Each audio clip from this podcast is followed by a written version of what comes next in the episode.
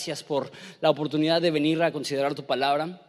Y lo que yo quiero y lo que queremos es, es, verte a ti, es reconocer lo grande que eres, pero también saber lo que implica eso, que si tú eres realmente tan grande como dice la Biblia, tú eres lo suficientemente grande para utilizarnos aún a nosotros. Nosotros venimos siendo como herramientas, eh, a lo mejor no las mejores, a lo mejor no las, no, no las más habilidosas, pero en las manos de un Dios habilidoso que puede usar a quien le place y nos quieres usar a nosotros. Y te damos gracias por eso. En nombre de Jesús. Amén. No sé si alguna vez has sentido que los planes de Dios para bendecir al mundo, para mejorar el mundo, no te incluyen.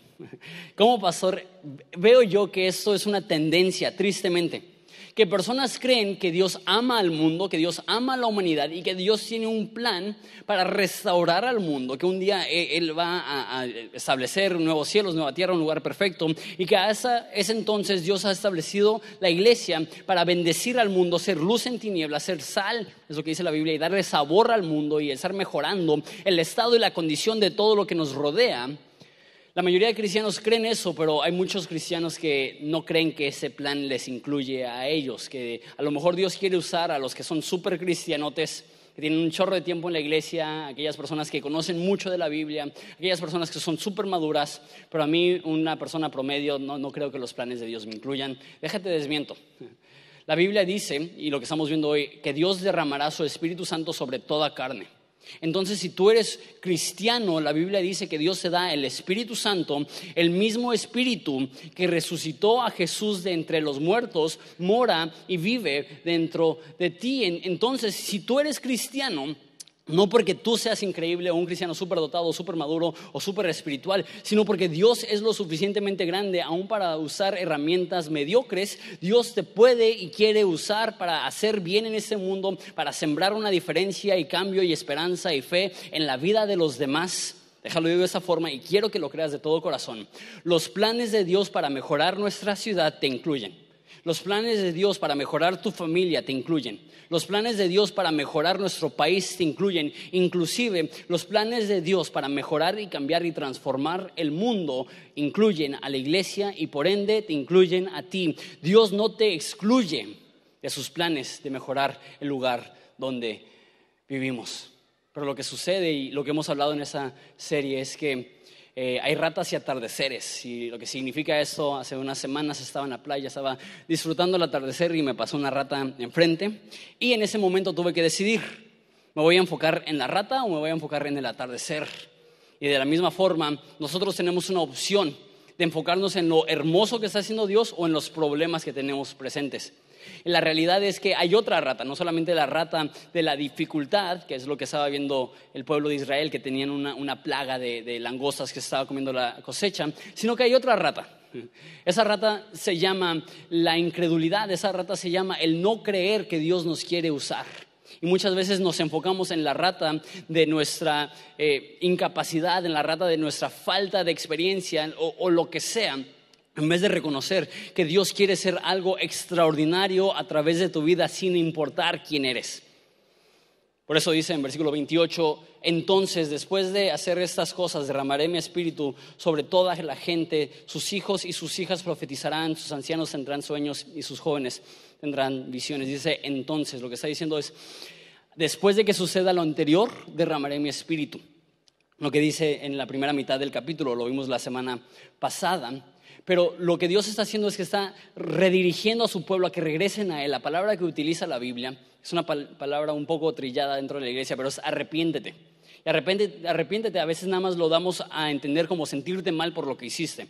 Pero en la Biblia arrepentirte es regresar a un lugar de intimidad con Dios, regresar a un lugar de cercanía con Dios, darle la espalda a las acciones que ofenden a Dios y regresar corriendo a los brazos de un Dios que te ama. Eso es lo que es el arrepentimiento.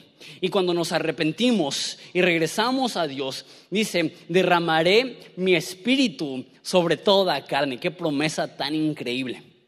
La gran mayoría, si no es que todas las religiones, proveen gurús y personas espirituales, muy, muy pocas personas que pueden guiar a otras personas. Puedes observar cualquier religión y todos tienen como que sus, sus individuos súper espirituales y la religión de ellos casi depende de esas personas. Y es como hay miles de personas, millones de personas que son ciegas y unas cuantas personas iluminadas. Unas cuantas personas que tienen acceso a Dios, unas cuantas personas que pueden dirigir al pueblo a una relación con Dios. El cristianismo no es así. El cristianismo nos presenta a una persona no viva, no un líder actual, una persona que se llama Jesús, que abre el acceso para que cualquier persona pueda acercarse a Dios. En el cristianismo no tenemos gurús con niveles espirituales, que los pastores son acá los que están bien cerca de Dios, que las demás personas como que dependen del pastor. A veces tenemos esa mentalidad y personas se me acercan y me dicen, pastor, ¿puede orar por esa situación? Con mucho gusto oro, pero a veces siento que tienen esa mentalidad, pues tú que estás más cerca de Dios, tú que tienes línea directa al, cielo por ser pastor. La realidad es que Dios derrama su espíritu sobre toda carne y si tú eres cristiano, tú tienes una línea de acceso directo a Dios, se llama Jesús y no necesitamos ni dependemos de figuras religiosas para guiarnos a Dios. Eso hace que el cristianismo sea diferente a cualquier religión. No venimos a una iglesia para estar bajo el mando de una persona que nos dirige a Dios, sino que llegamos todos como un ejército con una mentalidad en común de glorificar a Dios, de honrar a Dios, y por eso hacemos iglesia. No hacemos iglesia porque dependemos de una persona para que nos guíe a Jesús. Más bien todos nosotros debemos de amar a Jesús y tener una relación con Jesús y nos unimos para unir nuestras voces en adoración y unir nuestras vidas en la predicación de la Biblia, pero el pastor no tiene un acceso especial. Él derramará su espíritu sobre toda carne. Y para darle un poco de cuerpo a esta promesa, nos dice a qué tipo de personas les da su espíritu. Porque en ese entonces, eh, Joel se escribió hace 2500 años, las únicas personas que tendrían acceso a la Biblia hubieran sido hombres de edad media o, mayores, hombres de 30, 40, 50 años o, más grandes. Y ellos se, reunían en lo que es una sinagoga, que es como una especie de iglesia de judíos, y, leían los profetas, leían la ley. Eran los únicos que tenían acceso, por decirlo así, a, a la palabra de Dios. Y Joel da una profecía y dice, tus hijos y tus hijas profetizarán. Me encanta esto. No creo que está hablando de que niñitos, aunque quién sabe, a lo mejor, pero le está hablando a personas de 30, 40, 50 años que creen que para que Dios te hable necesitas tener esa edad. Y Joel les dice, voy a poner palabra mía en los corazones de tus hijos, personas de 12, no sé, 15, 16, 20 años. Dios les puede hablar. Y eso es lo que es profetizar. A veces lo vemos como algo muy místico, y profetizar puede ser místico. Hay, veces que en la Biblia se profetiza y se, predicen sucesos futuros y así, pero el profetizar es mucho, mucho más sencillo que eso. la profecía es que Dios ponga una palabra en tu corazón y que tú la hables. Me encanta, la Biblia dice, aún tus hijos y tus hijas tendrán palabra de Dios para bendecir a las demás personas. Personas que nadie hubiera considerado como candidatos para hablar de parte de Dios. Joel dice, llegará el momento donde derramaré mi espíritu y tus hijos y tus hijas profetizarán. ¿Sabes? Eso es algo que, creemos en Horizonte. Que Dios puede poner palabra en jóvenes y, no solamente que los jóvenes son fuertes, entonces les damos responsabilidad para limpiar, para servir, sino que creemos que Dios puede darle palabra de Dios a jóvenes de tal modo que ellos estén hasta en liderazgo. Y tú dices, no, pues es fácil para ti decir eso, tú eres joven, te conviene decir que, en Horizonte creemos en tener líderes jóvenes. Deja cambio y reto un poco la, la perspectiva. Y creo que a muchos no les va a gustar eso porque vivimos una cultura que glorifica el sentirse joven y como que ve muy feo el, envejecer. Pero déjate digo algo y a muchos no les va a gustar. Yo ya no soy joven. y hay algunas personas dicen, sí, Jonathan, tú eres bien joven. Porque si tú no eres joven, ¿qué significa eso para mí? Yo ya no soy joven. Este, hace poco estaba saliendo de Walmart, estaba en, manejando en reversa y Isabel viene, viene y bajé mi vidrio para darle unos pesitos y gracias, don. Dame mis tres pesos. ya me ando quedando pelón. Ya, ya. Pero fuera de broma, hay una brecha generacional real entre personas de mi edad, tengo 28, y personas de 18 años ya me ven como un señor. Tú dices, ay, qué, qué feo. Si a ti te ven como señor, entonces a mí me ven como abuelo o abuela. Lo más probable es que sí, lo siento. Pero lo más probable es que sí. Ah, por eso estoy diciendo esto. La tentación es que el pastor crea que su edad, su edad, independientemente de qué edad sea, es lo suficientemente joven para relacionarse con los jóvenes. La realidad es que ya hay una desconexión entre mi generación y personas de, 15, 16, 18, inclusive 20 años. Ya, ya, ya no me ven como un contemporáneo. Entonces, si queremos alcanzar a jóvenes, ¿qué es lo que tenemos que hacer? Yo tengo que darme cuenta que necesito levantar, capacitar y empoderar a personas de 16, 18, 20, 22 años para que ellos puedan tener puestos de liderazgo dentro de esta iglesia y que creamos que Dios les puede llenar de su palabra y darles influencia y darles autoridad. Y qué miedo. Pero la realidad es que yo empecé a pastorear a los 21 años y mi papá creía, y cree, espero, pero creía que Dios puede poner profecía en la boca de sus hijos. Que aún yo cuando no tenía probablemente la edad necesaria ni la experiencia necesaria, Él derrama su Espíritu Santo y utiliza una herramienta imperfecta para hacer su obra. Lo que te estoy diciendo es mi esperanza y, y mi deseo, y no solamente el mío, sino de la iglesia en general es que podamos levantar a personas, a chavitos y chavitas, y no solamente decirles, creemos que Dios te puede usar para servir, sino decirles, creemos que Dios te puede usar para dirigir, para bien o para mal, porque van a haber muchos problemas y va a ser muy sucio hacer eso, pero creemos que Dios puede derramar su Espíritu Santo aún sobre personas jóvenes. Pero no solamente dice sobre jóvenes, dice, tus ancianos tendrán sueños. Eso, eso me gusta también porque así como es muy fácil pensar, soy demasiado joven para que Dios me use. También es fácil pensar, soy demasiado grande para que Dios me use. Ya, ya, ya, mi, ya mi etapa de ser útil en manos de Dios ya pasó.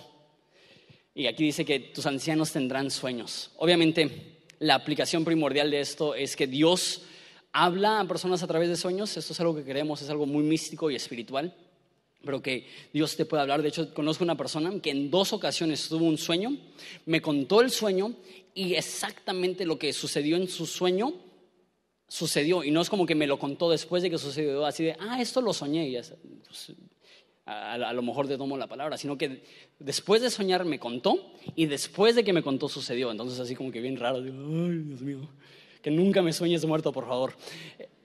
Y, y sucede. No todos los sueños son inspiración divina, nada más te aviso. Porque de repente comes un chorro de pizza y tienes una pesadilla y dices, Dios mío, mi mundo se va a acabar. A lo mejor no te estaba hablando a Dios, a lo mejor, no te estaba hablando a Dios, a lo mejor te estaba hablando la indigestión.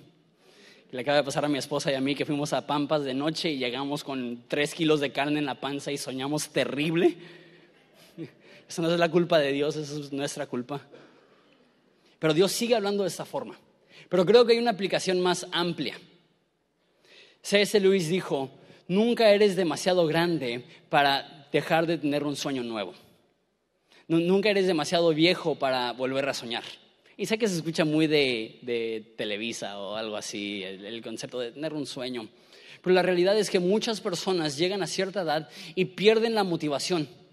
Sienten que Dios ya, ya no los va a usar, que, ya es, ya es el tiempo de otra generación, pero lo que yo veo en la Biblia es, a lo mejor si queremos capacitar a jóvenes para que sean líderes, porque creemos en alcanzar a la próxima generación, pero también queremos que Horizonte sea un lugar donde gente mayor siente que tiene un, papel que tener, que, que dice, ¿sabes qué? En ese lugar me necesitan. Y no decir, ay, hay un chorro de jóvenes, ¿qué hago en este lugar? Al contrario, que sea, hay un chorro de jóvenes, me necesitan en ese lugar. Porque la realidad es que necesitamos su sabiduría y sus canas y su experiencia y su amor y su mentoría. No creas que porque eres grande, que, que tienes permiso para no hacer nada. Al contrario, te necesitamos un chorro. Necesitamos que tengas un sueño de parte de Dios para seguir siendo usado por Dios para bendecir a otras personas. Tus hijos tendrán, eh, profetizarán, tus ancianos tendrán sueños y después dice los jóvenes tendrán visiones. Y una vez más, un sueño es cuando Dios te habla y estás dormido, una visión es cuando estás despierto y Dios te muestra algo. Una vez más parece algo como de marihuanos o no sé, como, que visiones. hoy en día si tienes una visión te mandan al psiquiatra. Pero creemos que Dios puede mostrarte así un flashazo divino de, de algo, que Dios te puede hablar a través de una visión.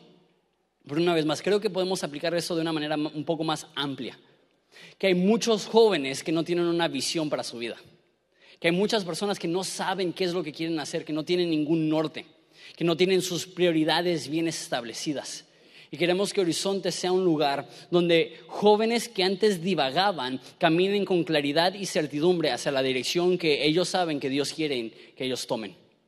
Que, que rompamos con la norma que es que tengas 20, 25, 30 años sin la más remota idea de lo que quieras hacer con tu vida, a que seas una persona que a una temprana edad tengas una convicción, Dios para mí esto me creó y yo caminaré con la certeza y la visión y la convicción que Dios me está dando que jóvenes no divaguen, que tengan una dirección. Estaba hablando con mi esposa y algo que, estamos viendo es que hay un chorro de chavas solteras en Horizonte que aman a Jesús, súper maduras. Y, veo a los hombres, y sí también tenemos hombres increíbles y, y maduros, pero digo, Dios mío, necesitamos ayudar a estos hombres para que estén a la par con estas mujeres. Y mujeres, estás aquí, eres soltera y estás diciendo, ¿tendrá Dios para mí alguien en horizonte? Mi oración es que sí. Mi oración es que haya hombres aquí que, para citar a mi papá, que agarren la onda.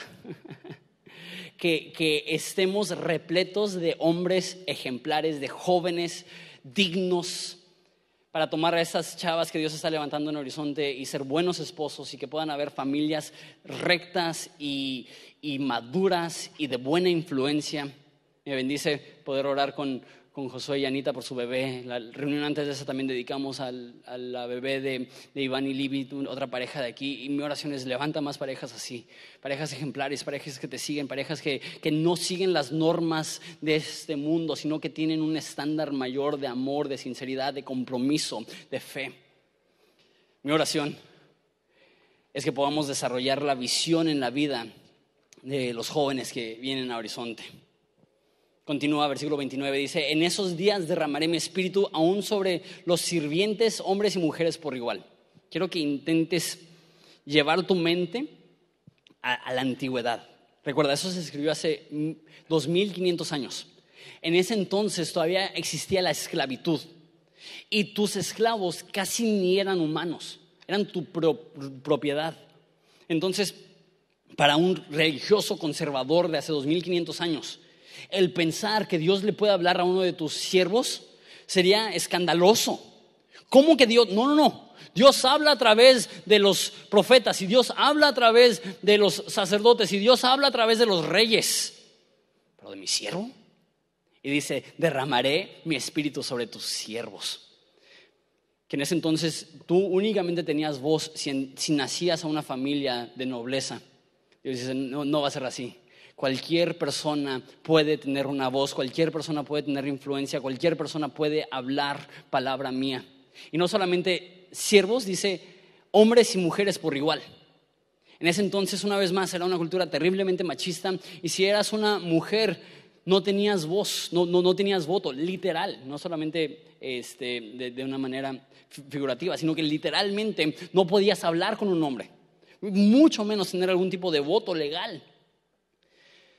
Pero llega Joel y dice, así no es el orden de Dios. El orden de Dios es que hasta las mujeres que son esclavas van a tener valor, van a tener voz, van a tener que decir, van a ser llenas de la palabra de Dios. ¿Sabes lo que eso me demuestra? No importa quién eres, no importa tu trasfondo, que sea estable o disfuncional, no importa tu familia, que sea la más piadosa de Ensenada o la más problemática de Ensenada, no importa si tienes tres días de cristiano o 30 años de cristiano, Dios te quiere usar.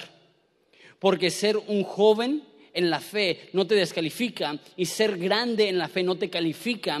Pablo dice, para esto, ¿quién es suficiente? Si dependiera de nuestras fuerzas, nadie podría ser usado por Dios, pero no depende de nuestras fuerzas, depende de la capacitación divina de parte de Dios, de que Dios está dentro de nosotros y podemos hacer un cambio, podemos hacer una diferencia y podemos mejorar nuestro entorno, no porque seamos especiales, sino porque estamos operando en un poder que no es nuestro, en el poder de Dios. Y si esto es cierto, que Dios derrama su espíritu sobre toda carne, Cualquier persona con el corazón humilde, dispuesto a correr a Jesús, puede recibir poder de lo alto. Eso significa que no importa quién eres, grande, joven, rico, pobre, hombre o mujer, Dios te quiere y puede usar para mejorar tu entorno. En esos días derramaré mi Espíritu Santo Dice versículo 30 al 32. Y haré maravillas en los cielos y en la tierra sangre, fuego, columnas de humo. El sol se oscurecerá, la luna se pondrá roja como la sangre antes de que llegue el grande y terrible día del Señor. Pero todo el que invoque el nombre del Señor será salvo. Pues algunos que están en el monte en Sión, en Jerusalén, escaparán tal como el Señor lo ha dicho. Esos se contarán entre los sobrevivientes a quienes el Señor ha llamado. Deja explico lo que está sucediendo aquí. Creo que la mejor forma de explicar lo que está sucediendo en Joel es explicarte que hay diferentes etapas, por decirlo así. tenemos ahí una línea de tiempo. Hay, hay, diferentes formas en las cuales Dios se ha relacionado con la humanidad a lo largo de la historia y cómo Dios se relacionará con la humanidad en el futuro. Dios en el Edén, con Adán, se relacionaba directamente. Caminaba con él en el huerto, había intimidad perfecta. Pero después de eso, entra el pecado, hay separación y ahora para que el humano pueda tener acceso a Dios existe la ley que establece sacrificios, establece ritos, establece un templo y únicamente siguiendo estas normas puedes tener una relación con Dios. Sin embargo, llega Jesús, cumple con todos los requisitos de la ley y establece un nuevo orden. La Biblia lo llama un nuevo pacto que ahora no tenemos que ir a través de un sacerdote o a través de un templo o a través de un sacrificio. Jesús es nuestro templo, Jesús es nuestro sacrificio, Jesús es nuestro sacerdote y podemos llegar directamente al Padre a través de, Jesús.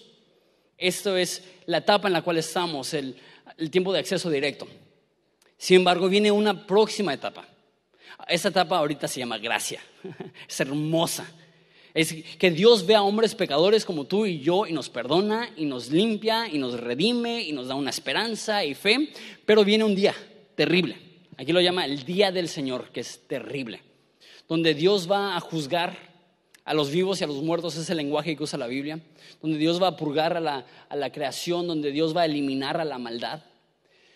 Y va a ser un día muy feo. Y no es un día de 24 horas, es una etapa. Y la Biblia habla mucho, de hecho. De, de hecho, habla por cada vez que la Biblia menciona la primera venida de Jesús, menciona la segunda venida de Jesús el doble. Entonces, habla mucho acerca de esto, que llega un día y viene un día terrible. Entonces, no, pues es, es qué mala onda de, Dios. Lo está haciendo porque va a limpiar al mundo de toda maldad y va a establecer lo que se conoce como el nuevo cielo y nueva tierra, un lugar perfecto donde no hay maldad, donde no hay esclavitud, donde no hay enfermedad, donde no hay tristeza. Entonces es una etapa de transición, donde Dios limpia todo el mal. aquí es lo que yo. Antes de que suceda el día del juicio, antes de que la luna se convierta en sangre y el sol se oscurezca y llegue el gran y temible día del Señor, dice, cualquiera que invoque el nombre del Señor será salvo. Estamos ahorita en una etapa de gran gracia donde los cielos están abiertos y Jesús está diciendo desde lo alto que quien sea que crea en mí y invoque mi nombre tendrá salvación. Que la salvación es tan accesible, es simplemente confiar en el sacrificio de Jesús, depositar nuestra vida en manos de Dios y Él nos perdona. Y hay una etapa, no sé cuánto tiempo va a durar, no sé si el día del juicio iniciará hoy en la noche, o en 10 años, o en 100 años, o en mil años.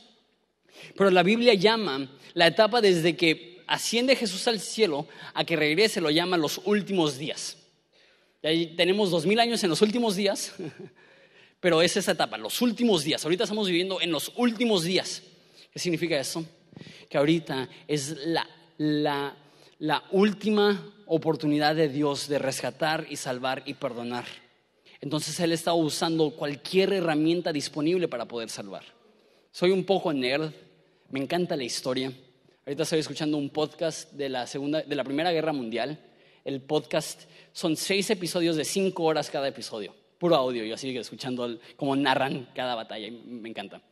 Ahorita ya estoy al final, en 1918, que es cuando se está terminando la guerra. Y hacen la última ofensiva. Los, los británicos, los americanos, los franceses. Y entienden, para ganar la guerra necesitamos dar el golpe contundente en contra de los alemanes. Y lo que hacen es que entienden que es tan urgente que no pueden utilizar únicamente a los soldados profesionales, sino cualquier persona que se voluntaríe, le dan una escopeta, un rifle más bien, y sobres a la guerra. ¿Por qué? Porque es tan urgente la necesidad que no van a depender meramente de los soldados profesionales, sino que permiten que cualquier persona con la disposición pueda entrar en la batalla. Y cuando estaba escuchando eso dije, eso es Joel 2. Que hay tanta necesidad de que este mundo sea transformado por el mensaje de Jesús, que Dios está diciendo, cualquier persona dispuesta a cargar, no un rifle, pero a cargar mi palabra, cualquier persona dispuesta a hacer una diferencia, yo les equiparé con mi Espíritu Santo, derramaré mi Espíritu sobre toda carne para que cualquiera que invoque el nombre de Dios sea salvo. Tú, yo y cualquier persona que abre su corazón, Dios los ve y dice, yo te enviaré como Isaías que dice, heme aquí, envíame a mí, que tiene toda la disposición del mundo de ser usado por Dios. Esa debe de ser nuestra mentalidad yo puedo ser usado por Dios. Yo tengo el poder de Dios dentro de mí. y, somos tan buenos para buscar excusas de por qué Dios no nos puede usar. Ay, Dios me pudiera usar, pero, y hablas de la rata, ¿no? Dios me pudiera usar y hablas de todas las razones por las cuales Dios no te puede usar. Te tengo noticias y son buenas noticias. No importa cuál es su trasfondo, no importa cuáles son tus pecados, no importa cuáles son tus problemas, no cambia el hecho que si eres cristiano, Dios se quiere usar para sembrar bien en ese mundo y ser parte del remedio y la transformación que necesita nuestro entorno, que necesita nuestra ciudad. Ese rollo de ratas y atardeceres, quise ser muy intencional con escogerlo.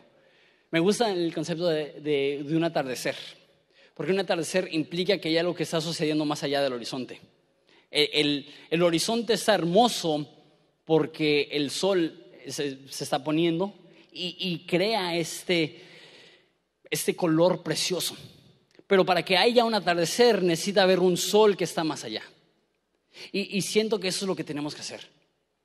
Es muy real el hecho que somos personas problemáticas.